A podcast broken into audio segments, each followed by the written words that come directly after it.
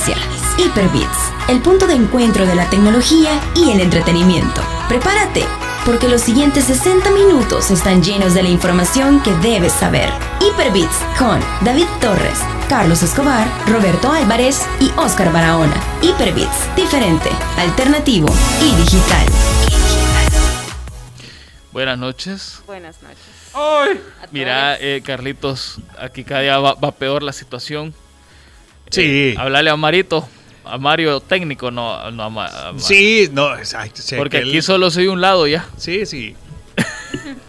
Y me, me perturba solo ir un solo lado. Pero bueno, bienvenidos a una edición más de Hyperbits en este lunes 22 de noviembre. Estamos a casi un mes de que se nos termine este año 2021. Y las postales navideñas ya están apareciendo. y todas las cuestiones. Y el meme de gracias va con, Mira, eh, con C, ¿verdad? No. No. ¿quién se peina? Bueno, es que no, yo voy a mandar un correo seriamente a la dirección de... Aquí uno se encuentra cosas extrañas. Pero bueno, se acaba el año, ya vienen los chumpipollos otra vez. Eh, Tiemblen, hermanos pavos, tiemblen. No, no, dijo chupipollo. Chumpipollo. Bueno, chompipollos, Chumpipollo. pollos, Es que mira- pavos, patos, ¿Vos, todo. vos vos qué- No lo había visto todavía. vos qué haces, Carlitos? ¿Chumpipollo o pavo? Pavo. ¿Y vos, Van? A veces pollo. El pavo no nos gusta mucho. Ajá. O tacos. ¿Y vos? Otacos. Para variar. Otacos, o sea, comen otacos. Tacos, ¿eh? Comen bichos así que se creen chinos. Que no se han bañado. Gente sin bañar. Cambien el nombre hoy se casa con su anime favorito. ¿Vos te chompipollo o pavo? Mira, lo, lo- lo que caiga dependiendo cómo anda la economía en el año. Yo creo que este año va a tocar tamalito la- de chipilín. Yo tengo la clave para eso. Ajá, ¿cuál es? Comprar ya el pavo. Sí. Ahorita. Es, es, es justo, es justo en este momento, en este, en, en, en esa semana, la, la, la adecuada para que compres el pavo. sí, porque si Porque lo- te podés, ahí, podés elegir el tamaño que querés y la marca que se te antoje y la variedad que más te guste. Ah, pues yo quiero. y lo vas a encontrar barato. Y lo vas a encontrar barato, ajá, y, y, o sea, e- y en, Así y en el tu animal, mira. mira, y en tu supermercado de preferencia no vas a tener que Sí, el animal. Mire, viajar. Deme uno de esos pavos que dicen Just Do It, le voy a decir. Ajá. Cualquier Deme- marca, dijo Carlito. Deme de uno de esos, le voy a decir. Ajá, Ah. uno de esos así que se vea sport, lo voy a decir. Entonces, ahorita, es- porque si lo compras una semana antes, ya la regaste. Y lo quiero moreno. Saludos al gringue. Ey, el Ah, no que dijo que, hoy. que- que estaba potente, dijo. ¿cómo Estaba, potente, no sabemos por qué. No sabemos por qué estaba potente. Está pero, potente. pero ojalá que se pierda salud. Pero nosotros vimos ahí una referencia extraña ¿va? que decía que estaba potente. Sí, yo creo que tiene algún, algún inconveniente con, con el servicio sanitario. El, el doble de mi cabeza. Ah, no, pero creo que se estaba refiriendo al, al pavo. el doble de mi cabeza. Qué, qué desafortunada coincidencia de palabras. un poco extraño. Saludos, Omar. Saludos Ah, Omar mira. también, a William, que ya están ahí. Y Yank se volvió a desaparecer otra vez. Espera, tengan que aquí pusiste algo que no había visto, que había aparecido. A ver. Oh, si le doy play no va a sonar ahorita. ¿Cómo no? Probablemente. Ah, pues ya, ya le quitamos para que. ¿Qué quieres ver? El Eso, eso que acabas de, de- de encontrar por ahí. Estas imágenes son nuevas del nuevo Fighting Game que está desarrollando Riot Games. Que es como el Fighting Game que más estoy esperando. En el que deposito toda mi fe de que esta compañía. Mira, va a A tener ver. asistencias. Ajá. Bueno, mira, la gente ahorita no, no puede ver esto, esto que estás viendo. Sí, vos, lo, vamos a compartir en la página. Que, que huele a LOL. Lo que sí les puedo decir es que eh, se ve muy bueno el Fighting Game. Describilo, Tiene pues.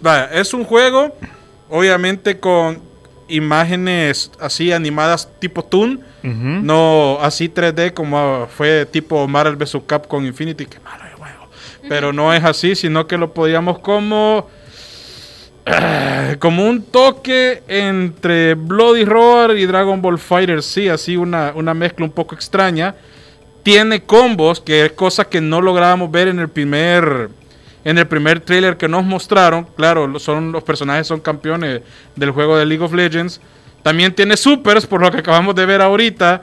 Y lo que me parece de lo más interesante es que trae asistencia, o sea, puedes utilizar dos personajes Mira, mira, Carlitos, en cada partida.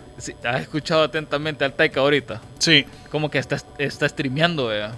Ah, de verdad. Está, está casteando. Es que vos le pones un juego de pelea y, es- y, y castea automáticamente. No, no, no, pero Es no. que es su, nada. es su afán. Y, y se- y le está pegando, se- y, y satura Y sube, y, su- ¿verdad? y- y sube volumen cada cinco palabras. Ey, bájame volumen ahí, pues si yo, yo así hablo, ¿qué le puedo hacer? Mira, lo que sí no, no me pareció mucho que acabo de ver es que aparecieron ahí unos comandos, Y alarga las de- sílabas. unos comandos de habilidades que me Ah. parecieron demasiado, demasiado sencillos como ese, ¿eh?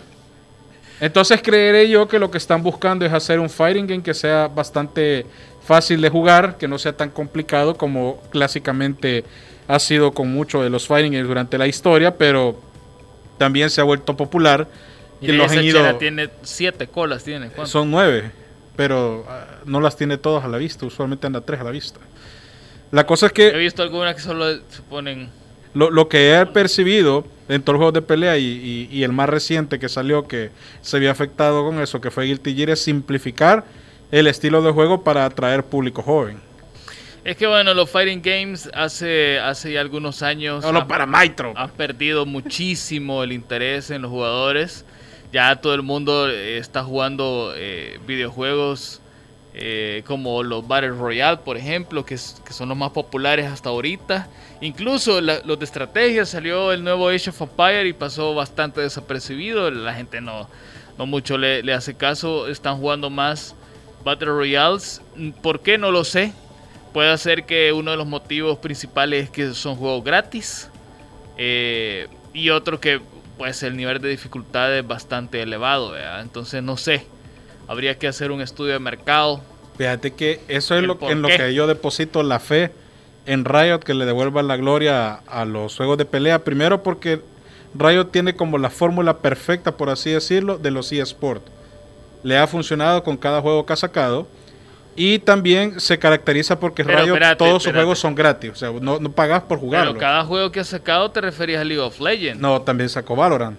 Pero Valorant lo juegan solo cuatro tipos en Twitch. Y de ahí a... Mm, Pero de hecho tiene Pero un eSport pero lo bastante juega fuerte. En, él lo juega aquí el Teca. No, yo no. De hecho, a mí no me gusta. No, no me gusta. A mí tampoco... Mira, para mí es una copia bajera del, del juego... eh, CSGO. Se parece así, es Ajá, se parece. Del, del juego eSports por excelencia y, y para mí el, el único competitivo de verdad que es CSGO porque es un juegazo, men. Entonces eh, quisieron copiar la, la fórmula, pero a mi modo de ver no, no le ha funcionado porque, como te digo, yo solo veo como tres pelones jugándolo y no.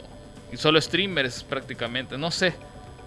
Bueno, pero tiene una escena competitiva bastante fuerte. Lo que pasa es que. De League of Legends. sí, mira. No, Calor. League of- escena competitiva fuerte, League of Legends. Pero Valorant. Es que no, obviamente me ese es como su- es su principal. Que de hecho hoy, para este mundial, superaron un récord donde- de, que ellos mismos tenían con cada cuántos espectadores contaban en cada final de mundial y superaron Va, los fíjate, va, 78 y si lo comparamos con un juego que, que de competitivo tiene bastante poco, como Warzone, Warzone hay torneos todos los días. Pero los Battle Royale competitivos no es Por eSport eso, te, por eso te estoy diciendo. Y hay torneos todos los días. En cambio, Valorant no. no.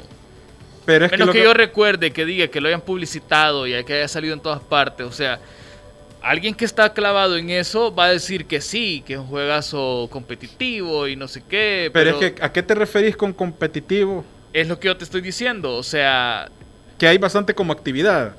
Ajá. Ah, va, es que una cosa es como hacer algo competitivo y crear un eSport. Porque va, Son por, dos va- cosas por eso te diferentes. digo, pero Vaya, vaya, por ejemplo, en pero, Call of pero- Duty- pero ¿qué sería un eSports? Vaya, un el- juego el- que tiene torneos. No, pero es que no solamente torneos, sino que estamos hablando torneos oficiales impulsados por la desarrolladora misma. Warzone. Por ejemplo, Warzone no, Claro pero el sí. multiplayer de Call of Duty sí. Ese tiene Warzone un eSport tan bien, competi- tan bien constituido que obviamente surgen equipos de gran alza. eh, Warzone también. Miren, se lo, voy a, se lo voy a poner simple. Para julio del 2021 habían 14,9 millones de jugadores jugando, valga la redundancia, Valorant. Mientras que CSGO 36 millones, LOL 128, Overwatch 7 millones, eh, el Modern Warfare 10 millones y Apex Legends 115 millones. Mira, Vaya, me tiene- alegra ver a Apex ahí. Tiene, ah, vaya, tiene mayor. eh, eh, Pero tiene más que Overwatch. Eso ya dice un eh, pero es que Overwatch. Es que Overwatch, Blizzard, Eh, Blizzard, man. Vaya, por ejemplo, Blizzard tuvo todo el potencial de hacer eh, un, un, un eSport de su, de su PvP, porque no es malo el, el modo arena, pero nunca lo lograron. ¿Por qué? Porque siempre invitaban a los mismos pelones a competir. Es lo que está pasando con Valorant. No, es que Valorant Teca, agarra. Yo, yo, yo he tratado, créemelo. pero es que no- una cosa es ver stream y otra cosa es pero ver es que a dónde el- lo publicitas, pues. en la página de Rayo. Es que ellos todos lo manejan desde su página. No, no, no. O sea, para que la gente lo vea. Es que vaya, si lo haces de esa forma, es, lo vas a convertir en un eSports, entre comillas, de nicho. Y se acabó. Pero es que O eso sea, es lo que hace Pero ¿y dónde vas a sacar más equipos? Es como es lo que vos estás diciendo. Lo mismo que está ocurriendo con, con lo que ocurrió con, con, con este juego. ¿Qué se llama el juego que acabas de mencionar? Ah, pero es que la cosa es. o sea, solo los mismos jugadores que son profesionales y todo lo que vos Es querás, que sí, pero son los mismos. Es un Entonces, ¿qué va a pasar? circuito La clasificatorio. gente se va a aburrir de ver eso y se van a morir. Es lo que ha pasado con esto. Con, eh, va, con lo que ha pasado con StarCraft, por ejemplo. Vaya. No, pero StarCraft duró años de años de Por años. eso, pero y- ya se acabó. Porque no sacaron otro nuevo StarCraft que le reemplazara al que tenían Y antes. se quedaron los mismos equipos de toda la vida. No, surgieron nuevos. Surgieron. Yo no me los puedo memoria porque no juego StarCraft. Pero lo veía. Pero surgieron nuevos. Entonces, ahora te hago esta pregunta. ¿Por qué League of Legends continúa siendo el, el- el juego competitivo número uno? Por la fórmula que tiene Rito. Crear circuitos que forman parte de ellos como desarrolladores. ¿Y no tercerizarlo. Uf, no sé. Ahí son, está. son un Lo Lo que, montonazo. dice, lo que dice Omar Cruz en el chat es algo bastante importante que yo también estoy de acuerdo con eso. Centroamérica no es un punto de referencia. Es que, pues sí, si estamos hablando de Centroamérica, estamos mal. Estamos hablando, yo al menos lo veo de, de- de calibre mundial. Mira, yo los streaming que veo no son de Centroamérica. Dice Omar que Valorant tiene clasificaciones internacionales y está bastante fuerte a nivel mundial. De hecho, Brasil es fuerte. Es que es el mismo, es- Igual- es la igual- misma igual fórmula que tienen en League of Legends. Igual Call of Duty. es una clasificatoria por regiones. Call of Duty tiene equipos Si es que yo no te he dicho que no. que si Call of Duty es el competitivo, bueno, es un eSport tan fuerte que de hecho tuvo que migrarse de la consola porque la consola no la permitía expandirse y ahora el competitivo de eSport de Call of Duty se migró a PC como siempre tuvo que haber sido. Pero es un, es un eSport como tal porque estamos hablando de una planeación de equipos, una formación de entidades que viven de esto y a la vez contratan jugadores para que vivan de esto. O sea, mientras no se esté moviendo dinero, es así como cualquier otro deporte. Vaya, moviendo pero, dinero, pero si hablamos de mover dinero, los torneos que yo te digo de, de Warzone, todos mueven dinero, son premios de varios miles. pero los comparás con otros. ¿Con otros qué? Con otros, como para decir un equipo vive solamente de jugar Warzone. Están así. Ahí sí. De hecho, los mismos equipos que, que se han hecho famosos, porque vaya, ahora yo no me gustaría llamarlos equipos, sino clubes, porque son clubes que tienen equipos en varios eSports diferentes. Por ejemplo, eh, hay equipo para CSGO, hay equipo para Warzone, incluso para League of Legends. Es que eso es lo más común. Que vaya, por ejemplo, si nos venimos a uno como más cercano que tenemos aquí cerquita, Paul, no solamente tiene equipo de League of Legends, sino que también tiene de Dota 2. Y no recuerdo qué otras ramas tiene, pero no solamente se queda con uno. Porque así hay como diferentes vías de cómo un club o equipo acaparan fondos para seguir subsistiendo y obviamente para Ah, tener mira, para pagar a su O- staff. Omar lo que está diciendo, Omar va a defender a, a Riot siempre, vea. Porque de eso vive él. Entonces, vaya, aquí algo, algo que él dice es la clave y que creo que aquí podríamos con- concluirlo. Es un juego nuevo, no tiene ni un año de estar en el circuito competitivo. Entonces ahorita no podemos hablar de que este juego es un juego de esports competitivo, apenas va empezando, apenas está construyéndose como tal. Y vamos a ver, de aquí a un año quizás, si el juego todavía sigue o, o logró tener el nivel que se necesita para poderlo llamar un juego competitivo mundial de eSports con equipos así como llamadas eh, profesionales que viven de esto y demás cuestiones, ¿verdad? Y no los clubes que, mira, Valorant está de moda en Twitch, ah, pues hagamos un equipo. No, Es sabes cuál es la. ¿Por qué te digo la fórmula que funciona de Rito? Es porque Rito invierte en su juego, invierte en su comunidad, invierte, lo invierte como un deporte electrónico. Ellos le meten plata, entonces por eso, para cualquier club o equipo, obviamente le interesa porque va a ganar plata que viene directamente del desarrollador mismo, no solamente como parte de sponsor, sino que del desarrollador mismo. Y ahí, fíjate que un día voy a... Le voy a pedir ayuda a Chess. De hecho, él está más conectado que yo con esa línea de, de Riot para ver si conseguimos alguien que nos pueda, y si es que pueden, hablarnos un poquito de esa fórmula que tienen para los eSports. Bueno, pero ya que estamos hablando de eso, ¿por qué no, no nos hablas de Arkane? De Arkane, mira, ya la terminé de ver. ¿Cuántos capítulos son? Son nueve episodios que te duelen el- hasta el alma, sí, de ¿Qué verdad. te duelen hasta el arma? Es que ay, es un sufrimiento. Cualquiera esperaría una serie llena y solo llena de acción por el tipo de juego en el que está basado, pero no. De verdad tiene demasiado drama, muchísimo drama esta serie y se enfoca en diferentes personajes y su desarrollo se basa en una evolución que tienen cada uno de ellos dentro de una crisis conflictiva que está teniendo eh, ay, se me ha olvidado. Pitover. Plito, Están todos. se me- se- no, no, no, es que es el, el- el lugar donde. La ciudad, se me ha escapado el nombre. Pitover. Pitover, algo. Bueno, pero la ciudad donde ellos viven. Ahí está, ve. Pitover y Sound. Pitover, que es como donde vive la burguesía. Los, los- los- los que tienen el piso. Y pues Sound, que es una nación que en ese momento no existe, sino que se encuentra por debajo. ¿Te acuerdas de la película del Demoledor de Sylvester Stallone? Sí. ¿Te acordás que en la parte de arriba vivía, que solo vendían un- una cierta comida, comida chatarra, pero en la parte de abajo era como un submundo?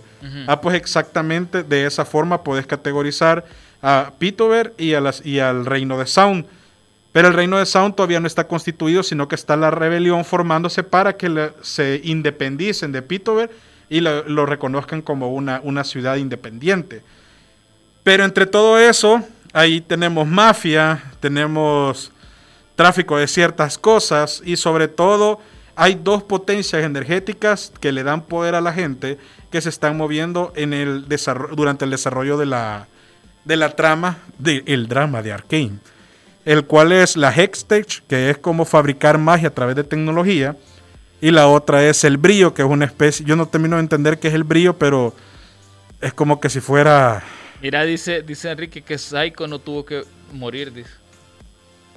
Ah, psico. eh, Es que no sabemos. Aquí puso Psycho. Sí, lo que pero, pero es Silco. Silco creo que se, que se, que- que se llama. Pero el que se refería. Eh, eh, mire, mala onda porque ya dio un super spoilerazo. ¿va? Si alguien no lo vio. Bueno, agradezcanle a, a Enrique. Gracias. Yo no sé si realmente murió o no porque no se tiene como certeza de qué personaje es porque se asemeja mucho al del juego Lo que te decía. Aunque no hayas visto, aunque no hayas jugado League of Legends, tú ves la serie y le hayas sentido a todo porque no se basa en el lore actual como está actualmente el juego, sino que se va al desarrollo desde cero de cada uno de los personajes que aparecen ahí y no todos los personajes son personajes jugables dentro del juego de League of Legends. Justo eso te iba a preguntar. Si para una persona que no está jugando LOL, eh, se le antoja ver la, la, la, la serie, que, Ah, la disfrutás tremendamente. Si yo de hecho lo veo así, como algo para, para lo que parece ser que se le ha invertido a esa animación, porque es súper buena la animación. Hay que mandarle un saludo a nuestros amigos de Fortich Productions, que son los creadores de la serie. Ah, pues, pues, que, que se acerquen, teníamos La cosa es que son choros míos. yo, yo lo que creo, Tuvimos, tuvimos clase de economía 3 aquí en la U. yo lo que yo lo que creo es que ellos desarrollaron esta serie para atraer nueva gente a que juegue el videojuego. Eso es lo que creo yo. No es como una serie desarrollada para los fans, sino que es una serie para atraer un público nuevo a jugar. Yo creo que el género MUBA, desde que apareció el género Battle Royale, ha como mermado su crecimiento, ya no es tan exponencial a Sí. como era antes. Entonces, me lo imagino yo que es una manera de encontrar otra estrategia para atraer a más personas a jugar el videojuego y así hacerlo como más, más rentable. De hecho, ahí apareció el nombre de un personaje que es el que te decía, Engan, que vos no sabías quién era, pero en una de las del videojuego, pero en una de las traducciones aparece en el subtítulo Cinch dos puntos dice, entonces ya sabes quién es el personaje, gran, gran, gran, que hizo el men de, los- de los subtítulos. Termina de una forma bien trágica y explosiva, literalmente, o casi explosiva, porque la explosión no termina de darse. Y por ahí decían personas que solo esa temporada iba a existir. Hace un par pero de días otros... se confirmó que, que va a haber una segunda temporada. Ah, vaya, gracias a Dios. Es que no podía terminar así, de verdad te digo que... ya está confirmada Uy, la segunda temporada. No, si de verdad yo la terminé de ver y me quedé, ¿y ahora qué hago? ¿Qué hago? Porque no pensé de que hasta ahí iba a llegar. Pero qué bueno que sí lo hagan. ¿Y sabes? Aquí, aquí dice, mira, ni 24 horas han tenido que pasar desde el lanzamiento del final de la primera temporada para que Netflix haya querido calmar a sus seguidores, sobre todo teniendo en cuenta que la cosa se queda como un cliffhanger que dejaba bastante claro que la serie no estaba destinada a acabar ahí. Así de que vendrá una segunda temporada. ¿Cuándo? No sabemos, no hay fecha todavía, pero ya está confirmado. Ahí veo que han puesto como un, un videíto. ¿Será solamente teaser o No, debe ser un teaser. un teaser? Así que les recomiendo que la vean. Los chivos que ya están los nueve, los nueve capítulos para que los puedan ver todos de corrido. Duran entre 40 a 50 minutos cada uno, no lo recuerdo bien. Y una cosa que te decía fuera del aire, me encanta sobre todo, yo no lo había eh, querido ver de esa manera porque no había habido la necesidad, ¿verdad? Pero es una serie que se ha centrado mucho en personajes femeninos sin forzar todo este tema que hemos visto, tipo la escena empoderamiento femenino que tenían la- las películas de Marvel, ¿verdad? En el que justamente solamente en un momento todas las heroínas se juntaban y hacían eh, su escena de acción, ¿verdad? Entonces no es algo así, tampoco tipo lo que sucedió en la serie de He-Man, sino que la serie misma se basa, más que en los otros personajes, se basa en tres personajes femeninos y en un personaje masculino. Y no han necesi- necesitado de ninguna manera como forzar ese tema, sino que lo han hecho como muchas veces lo hemos criticado nosotros para otros desarrollos, pero ellos sí lo han sabido hacer de una forma bien natural y tal como tenía que ser.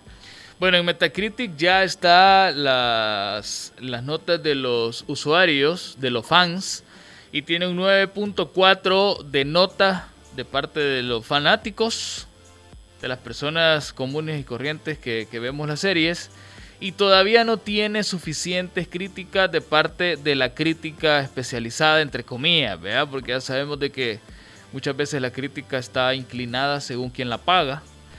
Así que ahorita me, me- se me hace bien raro que no hayan críticas de los críticos. No han querido pagarles aún. Solo hay dos críticas nada más y le han puesto 90 puntos de 100 uno y 80 puntos de 100 el otro. Ambos, eh, uno de Decider y el otro se llama Paste. A saber quiénes son. Así que a ver qué onda. Yo no la he visto todavía. Vos sabés que a mí League of Legends es una de las cuestiones que no. Pero ya que me dijiste que la serie no tiene nada que ver con el juego, le voy a dar una oportunidad, la voy a ver. O sea, no es que no tenga nada que ver, pero no necesitas conocer el juego para poderla O ver sea, y a eso me refería. Luego Exactamente. LOL. Y luego vamos a ver a Engan así, ay, No, Bayer no va. mi main. Eso no, va, eso no va a ocurrir jamás, te lo puedo asegurar. Te lo firmo ya aquí. Mira, la película que quiero ver es Ghostbusters. Ah, yo también, men. Tiene muy buenas notas de parte de los usuarios, tiene un 8.4. Dicen que es una película basada en el fanservice. A ver si es cierto, es que yo no, No he tenido la como la oportunidad. de los cazafantasmas mujeres. Uy, no. No, No, no, esa, no. esa- yo como 20, 30 minutos logré y ya no la seguí viendo. Es que es, es que es muy forzada toda esa. No, pero es que otro también- día vamos a hablar de eso cuando la veamos porque todavía no la hemos visto. Sí, que es así. Ahorita no. Bueno, bien, antes de irnos a la pausa, ya por fin salió eh, de manera oficial para todos Battlefield 2042. Y ha tenido una de malas notas de parte de los usuarios que me parece extraño, ya que yo he estado siguiendo varios youtubers que, que tienen un muy buen criterio para los videojuegos.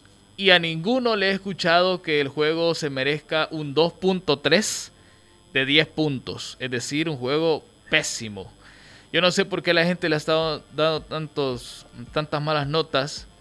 Eh, incluso puedo sospechar de que este juego sea víctima del review bombing. No sé por qué. Se me hace raro. Eh, cualquiera podría decir, no, es que quizás la gente de Call of Duty se ha dedicado a, a tirarle hate. Pero es que resulta que Vanguard o es, es un juego que también ha recibido muy malas notas de parte de los usuarios. Tiene un 4 de nota. eh, de hecho, yo lo estuve jugando este fin de semana que lo pusieron gratis para, ¿Y qué para todos. Un juego aburrido, mediocre. bueno, ya sabes que a mí el multiplayer ya no me gusta mucho, pero me puse a jugarlo para levelear eh, unas armas que van a salir muy pronto en Warzone. Y dije, bueno, voy a aprovechar, vea, ya que no voy a comprar el juego, voy a aprovechar de que aquí están las armas, hay doble experiencia. Entonces voy a subir de nivel rápido, me aburrí. Eh, me hice partidas, bueno, la mayoría de partidas me hacía 70, 80 kills. Cosa que me parece demasiado porque denota que el juego es fácil de jugarlo. Eh, no tiene mucho a... Es que es otro Call of Duty más de multiplayer, no. No sé, no me gustó. 3.6 tiene nota en PC. Y entonces, volviendo a lo que les decía, no creo yo que sea un review bombing de parte de la gente de. no, yo creo que es de la misma gente de Battlefield. Porque, o sea, les han estado tirando hate. Es que, mira, la comunidad de Battlefield es demasiado exigente. Y también, eh, aunque cumpla cierto estándar el juego, siempre lo van a hacer pedazos. Siempre van a querer algo más. Siempre les va a hacer falta algo que ellos quisieron y no hay una forma como de... ¿Vos qué crees que, ¿Por qué crees que la gente... Mira, por lo que he alcanzado de ver el juego y no y porque no lo he comprado aún por motivos personales. por, problemas del tercer mundo. Por, por, por ser moreno en, en, Latinoamérica. Nada, lo que pasa es que, pues sí, problemas personales, pero el otro mes se supera y yo, yo sí lo voy a comprar. Porque muchas críticas surgieron del 1, el 1 fue bueno, Surgieron muchas críticas del 5. yo le metí un montón de horas de juego al 5 y no me arrepiento de haberlo comprado. Y lo mismo va a pasar con este, y lo mismo va a pasar con el siguiente, lo mismo va a pasar con el siguiente, y así va a ser siempre. De los títulos de Battlefield, el único que no ha recibido bombardeo de malas críticas ha sido Bad Company 2. Pero, de, una obra maestra. pero después del Bad Company 2, el, 3 no, nadie puede decir que no recibió críticas, recibió un montón de críticas. El 4... Salió bugueadísimo igual que el 4, terrible. Pero con el tiempo el jugador de Battlefield es como, no, pero sí me es como una relación amor-odio, una relación tóxica, así, así como cuando tú estás con ella y de verdad se tratan mal, pero tú eh, no la vas a dejar, men. No la vas a dejar. Y eso es lo que le pasa. Ahora él está mandando emojis. Y lo que sucede es que el jugador de Battlefield lo que pasa es que lo agarra, se queja, entonces no, sabes que ya no lo voy a jugar, como que con eso está castigando el juego. Y se va a otro juego, empieza a jugar otro y dice, ay, pero es que aquí le falta esto y lo empiezas a comparar, es como cuando lo comparas a tu actual con la ex, entonces volvés otra vez con la tóxica y, así estás con esa relación amor-odio, una relación bien tóxica. William, William, ¿sabes que la última partida me hice 117 kilos? O sea, y con un fusil de asalto. Con ¿En qué? ¿En Vanguard? Sí. Ah. Y en un mapa pequeñito que era, era Shipment, o sea, chiquitito el mapa. Es que no sé, no. Bueno, pero volviendo a, seguir tirándole tomates a Battlefield, los problemas que han surgido han sido bien específicos y yo creo que no van a demorar mucho en arreglarlo. Hay vehículos rotísimos. Mira, te voy a decir una cosa porque ya casi nos vamos a la pausa. Yo todavía, todavía sostengo en no comprar el juego.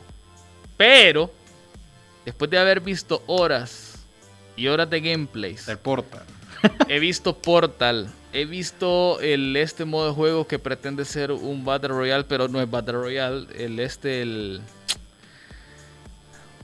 ¿Cómo se llama? Ayúdenme ahí en el chat. Eh, es que, yo no, voy no creo jugar ese modo de juego. Pero se me ha escapado el nombre también. Se llama. Ahí te parecía eh, Battle Royale. Ahí, eh, ahí te hubiera dicho el nombre. Modo de juego lo vamos a Como te juego Battlefield 2042. Hazard. Hazardson. Ya vi Hazardson y, y eh, mira, ahorita que estoy en una etapa Battle Royalesca, déjame decirte de que Hazardson me gustó mucho porque es un juego que premia el trabajo en equipo, más no un Battle Royale común y corriente. Ahí vos puedes jugar vos solo y da igual o sea, a menos que juegues en un modo donde hayan eh, más jugadores, vea. Pero Hazardson tenés que jugar en equipo porque el juego está, ese modo de juego está pensado para eso. Y es bien eh, eh, frenético. Y a mí eso me gusta bastante. Mira, lo que a mí no me agradó, o al menos no sé si lo he entendido mal, es que tú tenés que tener tu team pre-made. No es como que te puedas meter tú solito y te vayan a emparejar No, con no, no, otro no, dúo. por eso te sino que tenés que tener tu pre-made. Y cada quien tiene que jugar un rol distinto dentro del equipo. Hay un healer, digamos. Sí, ajá. Hay un support, ah, hay un scout, está el, el- rusher, que ese es el que me gusta a mí.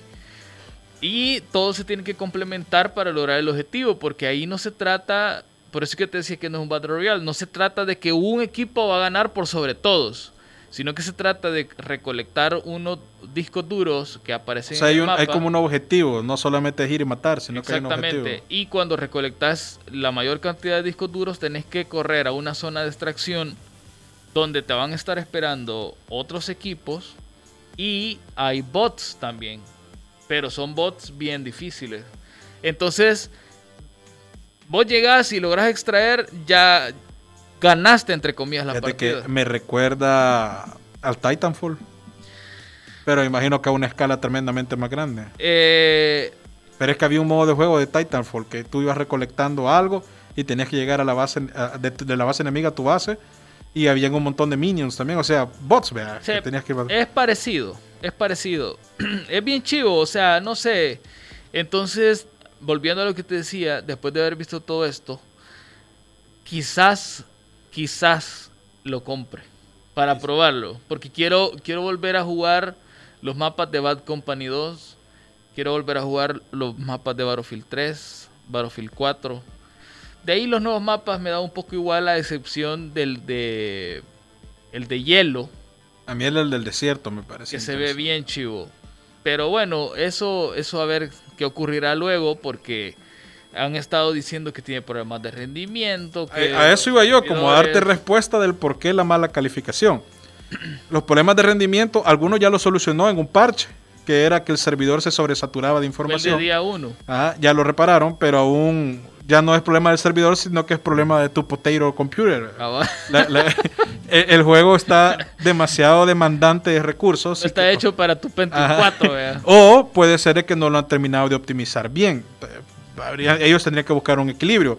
Lo otro es que tienen vehículos muy rotos. Eh, bueno, de hecho vimos el video ya de un, de un dron exageradamente roto. Y, y eso ha sido una de las principales críticas que habían, que de hecho por ahí ah, te apareció. En, en- en- ¿A dónde? eh, por ahí te decía alguna de, los motivos y ahí decía el, el tema de, de una mala un mal equilibrio en, el- en los en los vehículos entonces hay muchos vehículos que están rotos hay muchos bugs visuales. Yo vi uno bien gracioso de un men que iba volando como que era una ardilla y, y- y no vea. Pero el otro jugador lo veía volando como una ardilla. Hay bugs visuales. La hit el hitbox está solo Dios sabe cómo funciona ahorita. Y creo que esas son como las principales causas Yo por te, las puedo cuales decir, yo te puedo decir cómo funciona. El, cada personaje tiene un hitbox diferente, cosa que yo no lo había visto antes. Y es que, digamos, si vos te cambias el skin y te pones un casco más grande, tu hitbox en la cabeza aumenta. Y eso no, no era antes. Antes era un hitbox estándar para todo el mundo, ahora ya no es así. Si tu personaje es más pequeñito, tu hitbox es más pequeñito. Y así. Puya, Entonces- pero si lo ponen así, la gente solo va a invertir en las cosas más pequeñas porque, pues sí, te mantiene más a salvo. Bueno, ahí cada quien vea. Pero bueno, te hubiera una skin así como los cabezones que salían en GoldenEye del 64. ese era, ese era un glitch, ¿o qué era? No, No, era un, un code que vos metías para que fueran así. Bueno, vamos a ir a la pausa. Enseguida regresamos con más. Todavía tenemos que hablar sobre una de las películas más chivas que, vi- que hemos visto. Vane, trajiste este tema random ahora. Va bien el tema random de la banda también. Así que ya regresamos. No se despeguen, no vemos de dónde están. En un momento regresa Hyperbits, diferente, alternativo y digital. Ya está de regreso Hyperbits, diferente, alternativo y digital.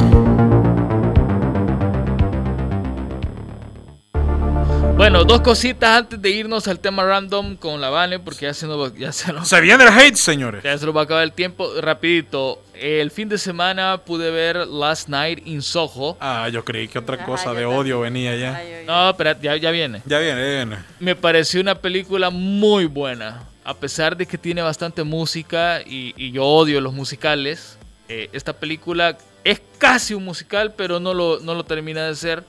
Y me pareció muy buena película. Lastimosamente hoy me contaron que, que ya había salido de la cartelera de los cines.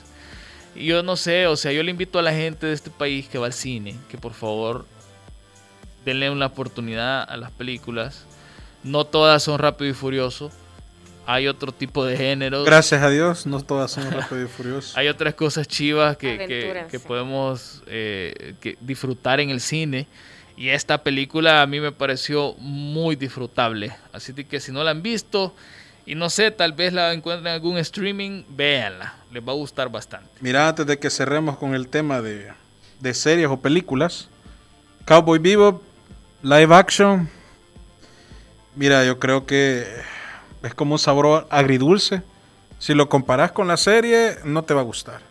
Si te esperas lo mismo de la serie, lo que te vas a encontrar obviamente son los personajes y la buena música que tenía, que era muy característica de esta serie. Pero de ahí el desarrollo de los personajes es diferente. eh, el tiempo de la serie es diferente. Incluso la duración, los episodios se extienden hasta un poco más de 40 minutos, cuando antes eran 20 minutos en la serie animada. Hay mayor participación de Jet, creo que eso le podría gustar a la gente porque durante la serie se veía que Jet no se incluía tanto como obviamente el personaje principal de Spike. Pero eh, con lo que he alcanzado a ver, se nota que le han metido plata, porque tiene unos efectos, un CGI impresionante. Pero más allá de eso, eh, el personaje principal, el actor, no me acuerdo cómo se llama, este, este señor asiático, ha tratado de representar la personalidad que tiene Spike, pero siento que no lo logra. No lo logra. Y se queda muy abajo, al igual que Faye Valentine. eh, no lo logra tampoco. Eh, Jet, sí, como que el actor más o menos logra captar eso. Edward, al momento todavía no lo he visto. Al perrito, mucho menos. Yo al perrito quería ver. Mira, ¿sabes Bueno, se le vio un ratito, pero no, ¿Sabes? no sé. Así para concluir con eso, porque ya no tenemos tiempo.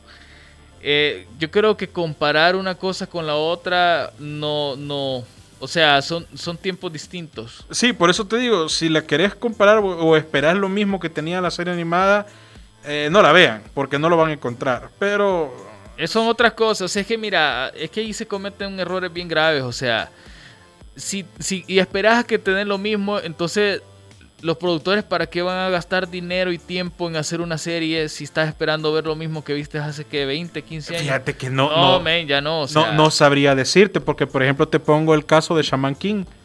Lo volvieron a rehacer la misma historia básicamente, pero a una velocidad mucho más rápida. eso, pero, y le gustó a la gente. Pero Shaman King no se compara con Cowboy Vivo, o sea. No cosa. sé, fíjate que... Vaya, son- pero vaya, ya estuvo. Eh, Halo Infinite, el multiplayer que está gratis, lo voy a decir así. Se nota que es gratis. Un juego aburrido, eh, con pantallas de carga eternas. No lo jueguen, no se los recomiendo en lo absoluto. Tal vez lo arreglan más adelante. Eh, y ya, no lo jueguen es malito, es malito el juego. Los motivos. Cambiar de arma, encontrar armas nuevas, a contrario de sus ediciones pasadas, hoy es muy difícil. Los mapas están sobreextendidos por la cantidad de jugadores que se permite por partida. Tiempos de espera de loading screen entre partida y partida de hasta casi dos minutos. Un minuto. Y eso no tiene nada que ver con que su computadora sea patata, sino que eh, es el juego. Customización de tu personaje súper pobre. Fatal realmente comparada a otras entregas que podías hacer un poquillo más de cosas. Eh, el sonido, aunque Engan dicen que no, para mí es pobre. Yo No, tengo que equivocado, yo tengo que subirle volumen a mi headset eh, que para que de verdad suenen como como suenan otros juegos. Me parece lo Mira, más pobre. eh, eh, eh, con esto lo vamos a terminar ya porque la banda tiene que dar su sección.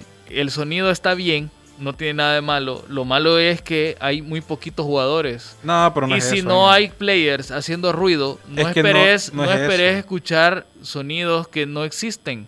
O sea, no es un Battlefield con 64 jugadores, no es un Call of Duty con 32 jugadores. Lo máximo son 24 jugadores y en mapas grandes, donde no hay explosiones, no hay vehículos tirando eh, bombazos, o sea, no hay tanques, ¿me entendés?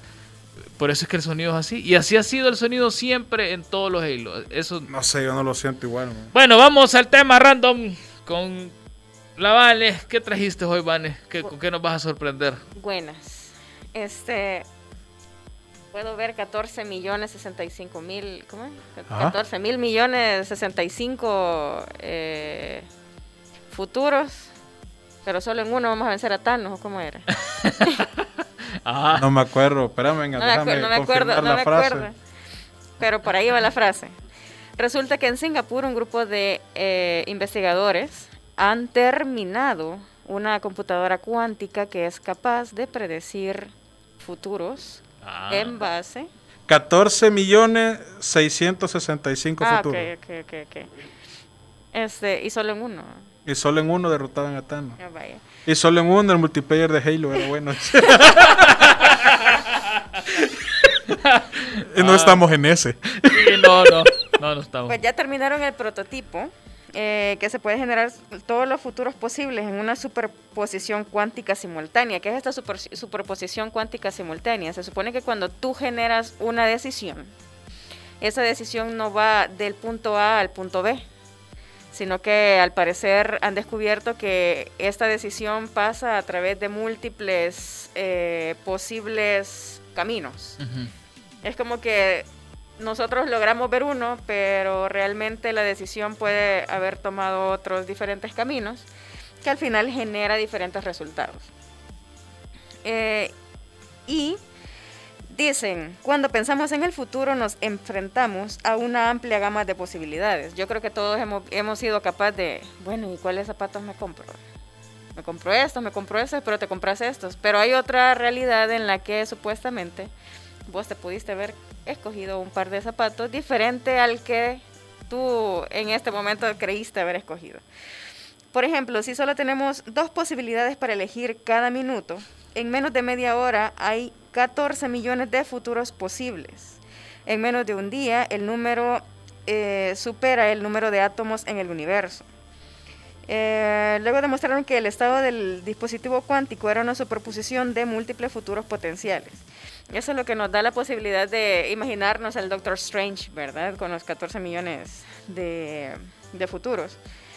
Y el funcionamiento de ese dispositivo está inspirado en un científico que al parecer tuvo esta idea hace bastante tiempo y es, es fanático de la física cuántica porque esa es su especialidad.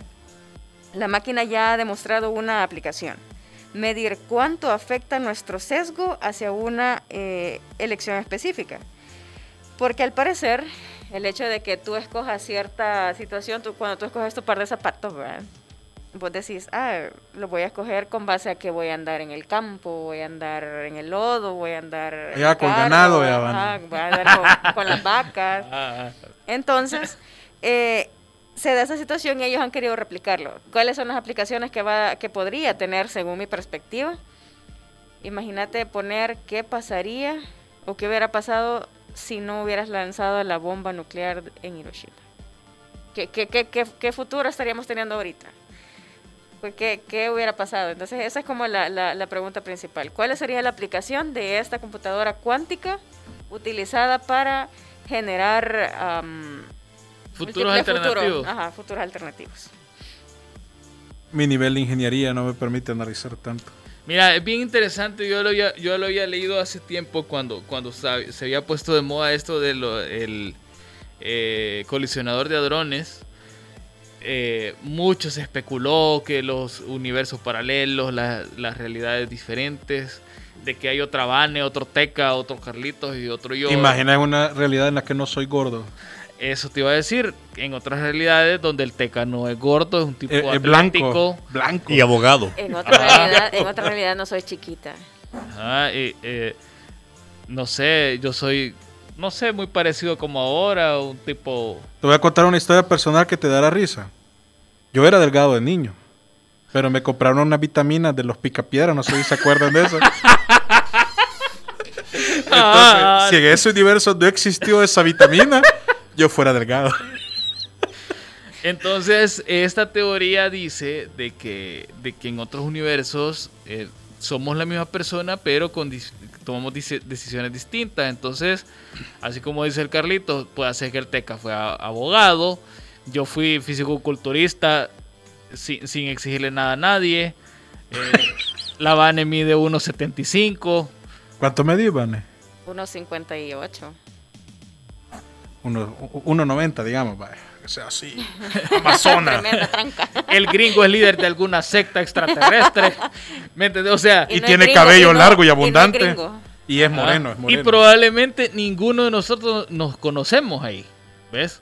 Eso es lo que dice la teoría. O sea, no es que ya se haya logrado comprobar. Sin embargo, han hecho experimentos con eh, fotones y han demostrado de que por lo menos uno, un fotón puede tener influencia en el otro sin siquiera estar cerca o haber tenido algún tipo de relación anterior. Entonces estaban hablando incluso también de los viajes en el tiempo y la cuestión y que ni que. Es bien interesante porque se puede viajar al futuro, más no al pasado. Como el gato de Schrödinger que está muerto y vivo al mismo tiempo. Así que este, esta, esta, mira, a mí me gusta mucho esta, este de la física cuántica, es bien interesante. Bien interesante. porque te explica un montón de cuestiones. Por ejemplo, es una pregunta que, que yo sé que me voy a morir y no voy a saber la respuesta, es ¿qué hay dentro de los agujeros negros? Uy, Hace Si es que poco, hay algo, hace poco algo, salió una noticia que decía que dentro de los agujeros negros del tipo gusano, No, ot- eh, no, esos son otros, Teca. Los agujeros de gusano son unos y los agujeros negros son otros. No, Ah, pero pues hay, hay, mala. uno- hay unos agujeros negros hasta yo, Sí. no, yo tengo entendido que son eh, están mezclados con, con gusanos. yo leí una noticia que eran agujeros negros gusanos adentro. gusanos adentro. que, que- que estaban nacidos y había gusanos. Metieron los huesos del payo. Y decía que ah, supuestamente ¿verdad? al ingresar en ellos cabía la posibilidad de que tú cayeras en diferentes Ajá. tiempos o en, di- o en universos alternos. Pero que es bien difícil saber eso porque la, eh, la velocidad a la que se mueve un agujero negro es capaz de desintegrar un cuerpo humano y es muy difícilmente llegarías con vida al próximo No, es extremo. que, es que eso desintegra hasta la luz, o sea, es, es una cuestión bien... Ah, entonces si sos moreno, A la mu- no te desintegra. Oh, porque vos sabes que moreno no mata moreno. Bueno, se los dejo aquí. eh, lo último dice, muchos eh, algoritmos actuales de inteligencia artificial aprenden al ver cómo los pequeños cambios en su comportamiento pueden llevar a resultados diferentes. Se los dejo, imagínense qué pasaría si nuestro presidente in- introduciera, introdujera, perdón, eh, qué hubiese pasado si yo no hubiera puesto el Bitcoin. Sino el Ethereum. O qué, ajá, o qué hubiera pasado si yo pongo esto y él hubiese visto las posibilidades, lo- los futuros posibles y hubiese optado el que más le convendría. En lugar del Bitcoin, volvíamos al cacao. Al Solana. A ver, eh, en lo que vengan busca ahí, lo que veo que está buscando. Ya lo es- encontré, ya lo Ah, bueno, dale, dale, dale. dale. Nueva teoría sugiere que los agujeros de gusano podrían ser atajos a través del espacio-tiempo. Esa palabra me había escapado, espacio-tiempo. Un nuevo estudio asegura que los portales entre agujeros negros podrían ser estables después de todo, contradiciendo las predicciones anteriores de que estos hipotéticamente atajos colapsarían instantáneamente. Vaya, pero esto está mal escrito porque no son agujeros negros, son agujeros de gusano. Los agujeros negros ya está más que comprobado y, y se ha podido observar cómo son capaces de, de curvar hasta la luz. O sea, esos tipos se chupan todo, ¿verdad? Sí. Una, una nueva teoría ha intentado explicar si los agujeros de gusano, también conocidos como puente de Einstein-Rosen, una conexión teórica de dos puntos separados en el espacio-tiempo, pueden utilizarse como medio viable para los viajes espaciales en el futuro. Estos agujeros de gusano fueron predichos por la revolución teórica de la relatividad general de Albert Einstein y por el físico estadounidense israelí Nathan Rosen, que acuñó el término puente Einstein-Rosen, que describe el espacio-tiempo como una especie de tejido elástico que se dobla y deforma por la gravedad. Ahí solo que nos vayamos a aventar a uno. Probemos. Pero, pero es que esta es otra, otra cosa también. Porque agujeros de gusano nadie ha visto ninguno todavía. Mira, ahí es como te digo, ese no es un tema para mí, tampoco sea, he tenido una- mucho interés. Sin embargo, por algún motivo me apareció en mi feed y, y bueno, leámoslo. Vamos me parece leerlo. interesante. Ahora, Ahí dice Carlos Roberto Rivera, esas, esas pláticas para estar bien loco. Eh, espero que no estés haciendo lo que imagino. A ver, antes de que nos vayamos ahí, porque habían cosas que pusimos ahí dentro de la publicación, hay que cumplirle. Kojima Unleashed, completamente desatado por medio de un anuncio de Gamels Industry, el estudio de desarrollo de Hideo Kojima, creador de Metal Gear y recientemente de Stranding, que vendió más humo que los buses que nos pasan aquí en el centro de San Salvador, ha anunciado que estará abriendo más sus horizontes con la apertura de una nueva división enfocada al cine, televisión y música. Ahí está. Y por último, una noticia dolorosa, pero a la vez muy alegre. Tras tan solo tres días de disponibilidad... No, no, no, perdón, esa sí es bien triste, me equivoqué. Por, me- por medio de un reciente video, los padres de Tommy y, y, y- bueno, Tommy 11, quien trágicamente falleció el previo mes de agosto a causa de su enfermedad degenerativa, han recibido la placa de los 10 millones de suscriptores de su hijo y agradecen mucho a los, entre comillas, papus, seguidores del canal y la comunidad. Recordemos que en marzo 2021, Tommy 11, llamado Tomás Blanche, recibió mucho soporte por medio de varias comunidades en línea y logró su sueño de ser un youtuber famoso. Y junto con su gran carisma y buena onda, lo logró. Así que hasta infinito y más allá, Tommy 11, pues felicidades porque logró su sueño. Así es. Ya ven, la humanidad no está tan podrida como parece. Todavía hay esperanza. Todavía hay esperanza. Solo lo único que necesitamos es querer hacer las cosas, ser, ser más empáticos y menos psicópatas. Y ver menos Rápido y Furioso. Ajá, cabal. Jugar menos FIFA. Y hay que leer. Lean más, por favor. Pero no, pero no Twitter, ni, ni periodicuchos, ni. No. Lean otras cosas que le puedan servir a su vida. eh, que les puedan traer algún tipo de enseñanza. Algo bueno, o sea, traten de buscar lo, positivo de todo, porque así nos fregamos menos la mente y tratamos de, aportarle cosas positivas a nuestro entorno, a nuestra gente más cercana, a la familia, a los amigos. Porque a veces no sé si les ha pasado que, se acerca a alguien con algún problema o, o simplemente está triste y, y no tenés que decirle. ¿Me entendés? Y eso pasa porque no, no, no tenés la información, no, no te has eh, dedicado a buscar las cosas positivas que te puedan aportar a vos y en esos casos a esa persona que también lo está necesitando en ese momento. No sabes si, si, si en tus manos está cambiarle el futuro a esa, a esa gente que se siente mal, que, que está pasando un mal momento y por no haber leído, no haber hecho la tarea, no tenés cosas, nada que contarle. Imagínate, le puedes hablar de los agujeros negros.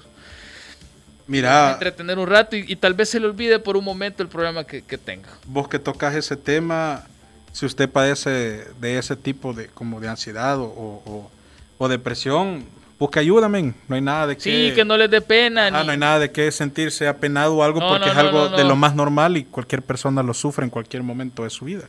No está Cabal. solo, busque a su amiguix y seguro seguro le ayuda, men. Sí, y, este, no, escuchen buena música, eso también les puede servir. Mira, deberíamos de crear una lista en Spotify de- del programa, así solo de musicón. Musicón chivo. ajá. Ajá, y compartirlo. Sí, algo positivo. Les vamos a dar una herencia positiva cuando nos vayamos. Como no juegue Halo. Bueno, ya nos vamos. Cuídense un montonazo, pórtense bien. No se les olvide mañana a las 11 ya va a estar disponible este programa en Spotify para que lo vayan a escuchar otra vez y compártanlo con sus amiguitos. Y pórtense bien, nada les cuesta. e- Es, es bonito portarse bien. Y coman, coman sano. En mi otro universo, te lo juro que sí. No, es, es- Ey, ey, el domingo le subí una foto en WhatsApp de, de verduras que comí. Para que vean. Sí, es importante. Fíjate, hay- un chef que yo sigo mucho y que se lo quiero recomendar, se llama Carlos Arguiñano. Ay, yo Dice- creí que era el otro con el que nos, No, no, no, no. no. nos castigas. No, este es chef de verdad, así heavy. Él dice algo bien chivo, fíjate, dice, coman mucho de poco. Y un poquito de mucho, supongo. Y un poco de mucho. Exactamente. Porque los excesos también son malos, así que cuidadito. Vámonos. Buenas noches. ¡Alú!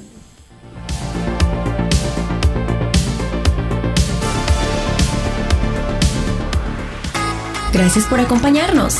Hyperbits regresa el próximo lunes, siempre a las 7 de la noche por punto 105. Síguenos en nuestras redes sociales, Twitter, Facebook e Instagram como Hyperbits FM.